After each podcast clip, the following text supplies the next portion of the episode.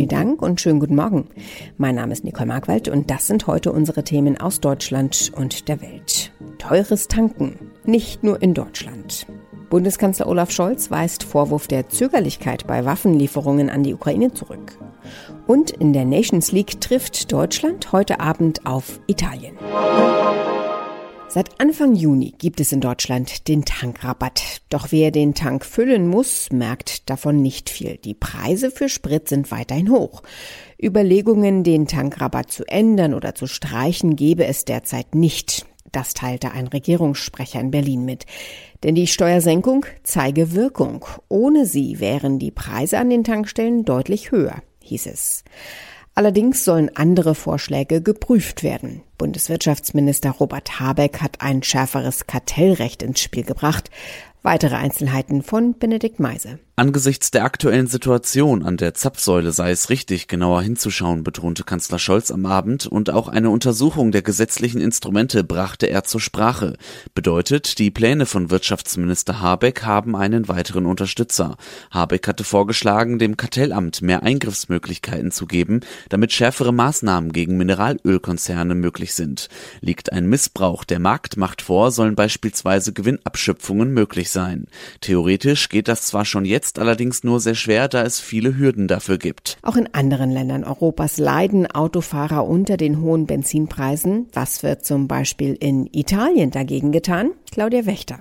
Ja, den Italienern hier wird an der Tanksäule wieder übel. Der Liter Benzin kostet nämlich wieder um die zwei Euro. Und das, obwohl die Regierung gegengesteuert hat, den Extragewinn der Ölmultis, also der Kriegsprofiteure, besteuerte. Die Spritpreise gingen danach auch runter. Jetzt aber ist der Effekt verpufft. Die Maßnahme soll aber verlängert werden. Was das am Ende den Autofahrern bringt, wird man sehen. Julia Macher fasst die Situation in Spanien für uns zusammen. Der Benzinpreis ist in Spanien vor ein paar Tagen über die magische 2-Euro-Grenze geklettert. Diesel kostet mehr als 1,91 und beides sind absolute Rekordpreise. Als Krisenmaßnahme hat die spanische Regierung bereits im April die Tankstellen verpflichtet, den Literpreis für Kraftstoff um 20 Cent zu senken. Wer tankt, erhält eine Rechnung, auf der beide Preise ausgeschildert sind und der Staat zahlt den Tankstellenbetreibern dann 15 Cent pro Liter zu.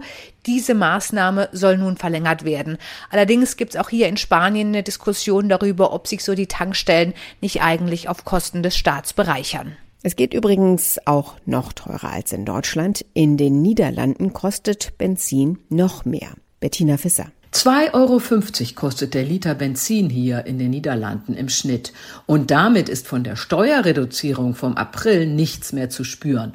Und dennoch will die Regierung in Den Haag nicht die Steuern noch weiter senken. Denn das, so sagen sie, würde ja allen Autofahrern zugutekommen. Man will aber nur noch diejenigen Bürger entlasten, die wenig verdienen und daher am schwersten von den hohen Spritpreisen getroffen sind. Ob es extra Zuschüsse geben wird, ist aber noch nicht entschieden. Niederländer im Grenzgebiet haben es übrigens noch relativ gut, denn die fahren zum Tanken nach Deutschland oder Belgien. Wir blicken nun auf den Krieg in der Ukraine. Kommen aus Deutschland versprochene Waffenlieferungen tatsächlich zu zögerlich in dem Land an? Diesen Vorwurf hat Bundeskanzler Olaf Scholz zurückgewiesen. Er verwies auf die Ausbildung für ukrainische Streitkräfte, die für die teils sehr modernen und komplizierten Waffensysteme erforderlich sei. Dirk Zeitler berichtet aus Berlin. Die Ukraine drängt auf schnellere Waffenlieferungen aus dem Westen, auch aus Deutschland. Bundeskanzler Scholz bremst beim Tempo jedoch die Erwartungen. Es geht um richtig schweres Gerät, das muss man benutzen können, dafür muss man trainiert werden, sagt Scholz. Das Training findet derzeit in Deutschland statt. Scholz reagiert damit auch auf Druck der Unionsfraktion im Bundestag. Sie fordert von der Ampelkoalition, schneller schwere Waffen in die Ukraine zu liefern, denn die russische Armee im Donbass weiter auf dem Vormarsch. Am Abend findet in Mönchengladbach für die deutsche Fußballnationalmannschaft das letzte Spiel in der Nations League vor der Sommerpause statt. Der Gegner heißt Italien und nach vier 1 zu 1 Unentschieden in Folge soll beim letzten Aufeinandertreffen vor der Sommerpause möglichst mal ein Sieg gelingen. Uli Reitinger berichtet aus Mönchengladbach. Uli, wie ist die Stimmung im deutschen Team vor diesem vierten Nations League Spiel innerhalb von elf Tagen? Ja, Krisenstimmung wäre vielleicht zu viel gesagt, aber die Stimmung ist schon deutlich eingetrübt hier in Mönchengladbach. Mönchengladbach. Sie hatten sich klar mehr vorgenommen als drei Unentschieden. Bundestrainer Hansi Flick. Ich habe auch schon gesagt, dass ich schon gedacht habe, dass wir ein bisschen weiter sind, ein bisschen weiter in dem Vertrauen was die Mannschaft letztendlich auf den Platz bringt. Vertrauen in ihre eigene Qualität am Sonntagabend haben sich die Spieler in einem Budapester Restaurant zusammengesetzt, ausdrücklich ohne die Trainer. Da sind sicherlich ein paar deutliche Worte gefallen. Man hat sich tief in die Augen geschaut und gesagt, jetzt reißen wir uns doch mal zusammen. So stelle ich mir das zumindest vor. Und was glaubst du, hat's was gebracht? Sehen wir heute Abend eine Mannschaft wie aus einem Guss? Das ist momentan einfach sehr schwer zu sagen. Die Mannschaft ist nicht konstant.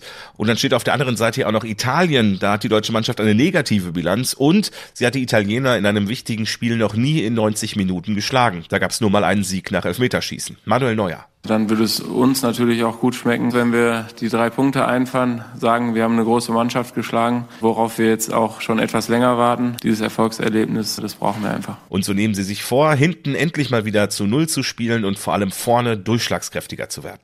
Es wäre ja dringend nötig, wenn man in der Nations League noch ein Wörtchen mitreden will. Wie ist da die genaue Ausgangslage? Ja, das ist schon ein richtungsweisendes Spiel. Mit einem Sieg kann das Team unter Umständen an die Tabellenspitze springen.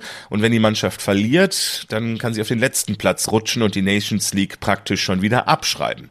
Und eine Pleite würde die ohnehin schon bescheidene Laune von Bundestrainer Flick noch schlechter machen. Die vier Unschieden, ich finde es einfach nicht gut, ja, um das mal gemilde auszudrücken weil ich gewinnen möchte. Siege sind immer wichtig für ein Team. Ja, da müssen wir nochmal alles, alles reinhauen. Nicht so einfach nach einer anstrengenden Saison, aber die haben die Italiener auch hinter sich. Also die Belastung ist keine Ausrede, da sind sich hier auch alle einig. Eigentlich ist die Sache ganz einfach. Nadel rein, Blut raus. Blutspenden ist relativ unkompliziert und kann zudem noch Leben retten. Aber so ganz einfach ist es dann eben doch nicht. Angst vor den Peaks, keine Zeit, keine Lust, Erklärungen, nicht Blut zu spenden gibt es viele. Heute ist Weltblutspendetag und da lassen wir uns von Patrick Nohe vom DRK erklären, wie die Situation zurzeit ist und welche Rolle der Sommer dabei spielt. Herr Nohe, oft ist von fehlenden Blutspenden zu lesen. Wie ist die Lage in Deutschland aktuell?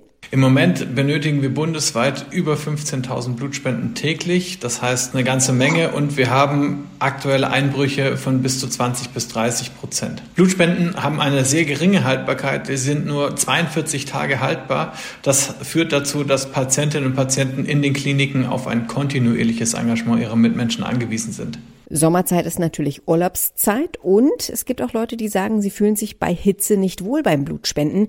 Merkt man das bei den Spenden? Absolut. Die Saison hat sicherlich Auswirkungen auf die Blutspende und zwar so stark wie noch nie zuvor. Das liegt zum einen daran, dass wir viele Operationen haben, die immer noch nachgeholt werden müssen aus Corona-Zeiten, aus Zeiten, in denen die Inzidenzen sehr hoch waren. Und auf der anderen Seite haben wir einen hohen Freizeitdrang der Menschen. Das heißt, die Leute wollen raus, wollen in den Urlaub, völlig verständlich, aber die Blutspende leidet im Moment darunter. Schauen wir auf Corona, die Pandemie ist noch immer nicht vorbei. Ist das vielleicht ein Grund, weshalb Leute mehr Angst haben, zum Blutspenden zu gehen? Ich glaube, Angst spielt keine so große Rolle im ähm, Zusammenhang mit der Corona-Pandemie. Das zeigt nämlich die Tatsache, dass wir zu Hochzeiten der Pandemie, also während der Lockdowns, ausreichend Spenderinnen und Spender hatten. Uns machen die ähm, Wechselwirkungen zu schaffen. Das heißt, sobald die Kliniken das Go kriegen, Operationen nachzuholen, bekommen auch die Menschen grünes Licht dafür, Freizeitaktivitäten nachzugehen. Sie haben aber auch wieder mehr Verpflichtungen und das macht uns natürlich zu schaffen, insofern, als dass es wenig planbar ist. Können Sie Menschen, die Angst vor dem Peaks, Angst vor der Nadel haben, irgendwas empfehlen? Also zunächst mal haben wir größtes Verständnis vor der berühmten Angst vor der Nadel. Gleichwohl muss man sagen, es ist wirklich ein kleiner Peaks, mit dem sehr viel erreicht werden kann. Wir haben vor Ort top ausgebildete Kolleginnen und Kollegen, die da sicherlich sehr gut mit umzugehen wissen. Wir haben immer eine Ärztin, einen Arzt vor Ort.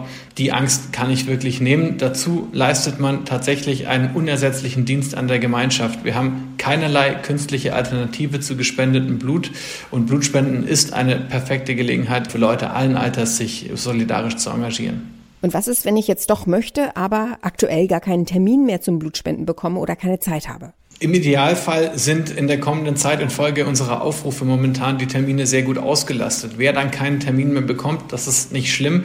Das Blut wird auch in drei, in vier oder in acht Wochen noch sehr dringend benötigt. Die südkoreanische Brutalo-Serie Squid Game ist für Netflix der bisher größte Hit und Netflix hat Hits bitter nötig. Da passt die Ankündigung, dass es eine zweite Staffel von Squid Game geben wird. Thomas Bremser weiß mehr. Thomas, die Serie ist blutig und brutal. Was macht denn den Reiz aus? Ich glaube, das sind mehrere Dinge. Es geht ja darum, dass knapp 500 hochverschuldete Menschen in Kinderspielen gegeneinander antreten müssen. Der Sieger bekommt eine Menge Geld, alle anderen sterben nach und nach. Alleine diese Idee macht es schon spannend. Die Spiele sind visuell stark umgesetzt, die Bilder sind oft knallbunt und erinnern an Comics. Dazu kommt die einprägsame Kleidung der Charaktere, grüne Jogginganzüge und rote Ganzkörperanzüge mit einer Maske. Das hat den Hype im Netz nochmal angeheizt und ja, wenn so ein weltweiter Hype erstmal in Gang kommt, dann können sich dem äh, viele nicht entziehen. Aber es hat auch viel Kritik gegeben an der Serie. Warum? Weil sie viele Jugendliche und sogar Kinder animiert hat, eigene Spiele zu machen, auf dem Schulhof zum Beispiel. Und wer die Spiele verliert, wurde einfach so geschlagen. Das hat für Empörung gesorgt bei den Schulleitungen und natürlich den Eltern. Darum der Hinweis von Expertinnen und Experten, die Serie ist bei uns ab 16 freigegeben und Eltern sollten darauf achten, dass ihre Kinder keinen Zugang bekommen, um sich die Serie einfach so anschauen zu können. Die erste Staffel wurde allein im ersten Monat auf über 140 Millionen eigenen Netflix-Konten geschaut. Die zweite Staffel ist jetzt mit einem kurzen Video angekündigt worden. Auf was können sich die Fans freuen? Viel bekannt ist noch nicht, nur dass der Hauptdarsteller Sangi Han zurückkommt. Er hat das Kinderspiel Massaker überlebt. Und es wird natürlich weitere blutige Spiele geben. Die berühmt gewordene Riesenpuppe aus der ersten Staffel, die aus ihrem Mund schießen kann, sehen wir in dem kurzen Vorschauclip.